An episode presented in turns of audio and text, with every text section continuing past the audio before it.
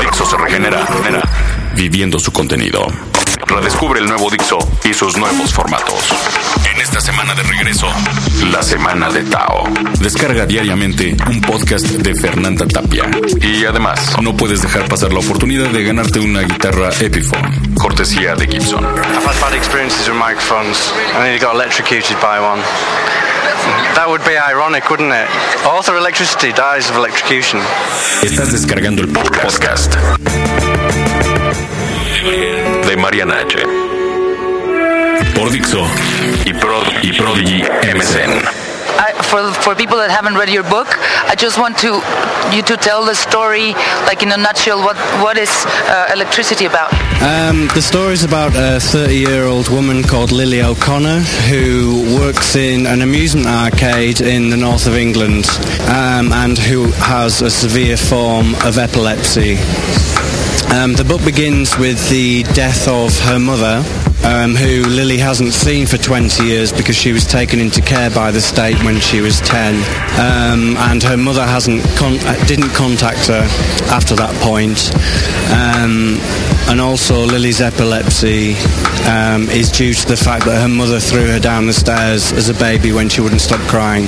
So needless to say, she doesn't really like her mother very much, so she's not really bothered but her mother dies. But her mother's death reunites her with one of her brothers, um, Barry, who's a professional poker player, and she finds out that her elder brother, Mikey, um, has been missing for six years and he was last seen in London. So from the sale of her mother's house, um, she decides to use the money and the few clues that she's got um, to go down to London to find Mikey, and that's the beginning of the book. It's, it's kind of a quest story um, to kind of you know, find out, find Mikey, but also to kind of find out who she is and find out about herself. Uh, I, I believe I read something about epilepsy in, in somebody in your family, or why did you choose epilepsy for Lily?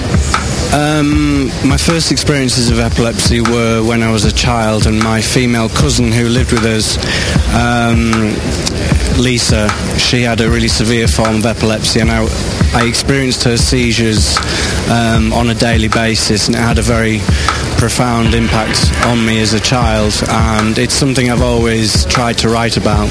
Not just um, in in Lily herself. There's like these bolts of electricity, but also in your writing. I mean, sometimes the sentences and the power of them are like bolts of lightning. Is that the way you you thought about them for Lily, or is that the way you just think and have to write? It must be a good translation.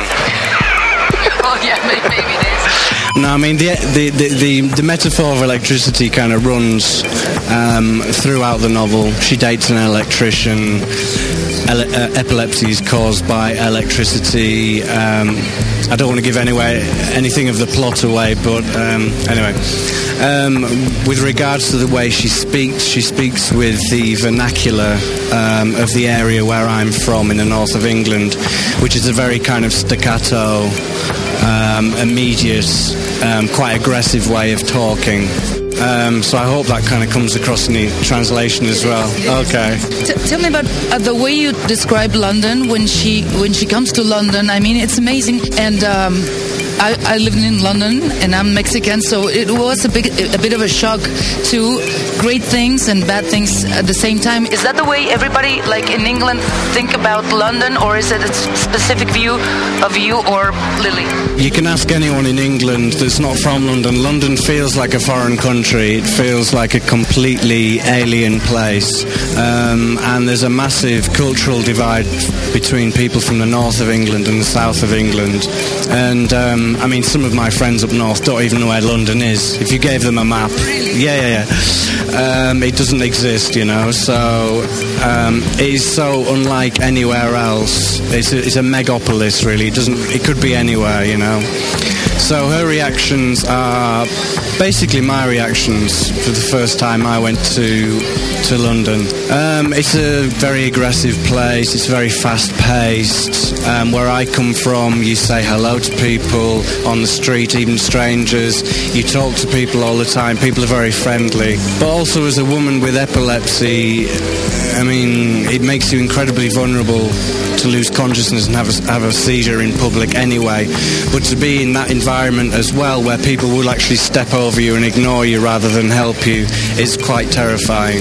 That happens here in Mexico too, with people who live in the big city. Some some people hate us in, in a way because of that too. Um, what was your your main challenge? Uh, with a female character. I mean, the way you describe how she gets dressed and what she's thinking, and a lot of things are really, really amazing. What was the main challenge challenge to get in the feelings and the mind of a woman? Uh, well, I'm a female to male transsexual, so I'm joking.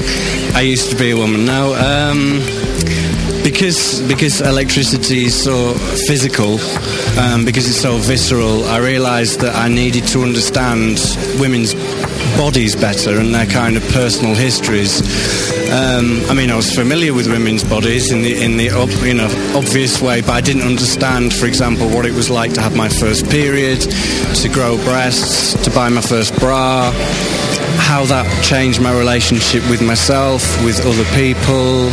Um, so what I did was I interviewed um, most, well, all my closest female friends and um, about their bodies, and they were kind of they were loath to talk to me about it, and they said like, you know, some of the questions I asked them they'd never they'd never thought about for years, and yeah, I'm, look, I'm lucky, to, lucky enough to say that they shared a lot of their personal histories with me, and that went directly into the book. And one female reviewer actually said which evil women have been giving away these secrets to a man. So there's there's kind of these codes of secrecy I think that exist not only among women but also between women and men. It's amazing the way uh, the, the the graphic part. You know, there's this stars and the words that give more power to the epilepsy uh, episodes and stuff. But um, Lily herself is a very graphic person. I mean, she she has notes and she has graffiti in her room. And uh, does that have to do with a very special likes of you? I mean, design, graphics. Uh... Um, my my background is in typography. Um, so I always try and solve problems visually, and epilepsy created um, a lot of issues that I, I feel I could only really solve typographically. For example, um, there are all these kind of conventions around how you represent time in novels, the temporal signifiers, and I was quite lucky in that Lily's days split and punctuated by her tablets, so she has two in the morning, two in the afternoon, two in the evening. Uh, yeah, yeah, and that, that kind of gave me um, gave me the excuse to use her pills rather than saying, you know, three weeks later or three days later, which is quite an artificial way of talking when you're talking about yourself. I just represented that in tablets. The screen pages, um, that comes from my personal experience as a child. Whenever my cousin was about to have a seizure, the muscles in the chest contract and she used to let out this awful scream. So this kind of heralds um, the onset of a seizure. So I, we'd always know if she was about to have a, a proper seizure. Um, so one of my main influences is Douglas Coupland, and he's he's also a typographer. And he created this term called look feel, um, which describes not only words relationship on the page with themselves, but also the relationship on the page as um, a, a, place where verbal textures are performed. So I think the, the, the possibilities for the novel are enormous typographically, and I've been criticised for it. Some people, yeah, some people um, seem to think a book should be just one thing and should just do one thing alone. And if you mess around with that, some people don't like it, but you know that's boring. and um, finally, they say it's a book about love and hate. It's it's very difficult to describe in a way if it is love or hate or both or in a strange way to look at at love. Maybe would you say it's um, more carried over to the part of love or hate or just this search for something?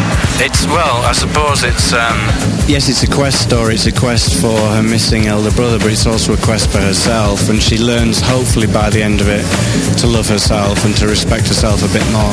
That's kind of why. That's why the uh, chapter numbers run run down to zero because the book ends at the point where her life really starts to begin. Thank you very much and congratulations. Acabas de descargar el podcast, podcast de H de Mariana H por Dixo y Prod y Prodigy MSN.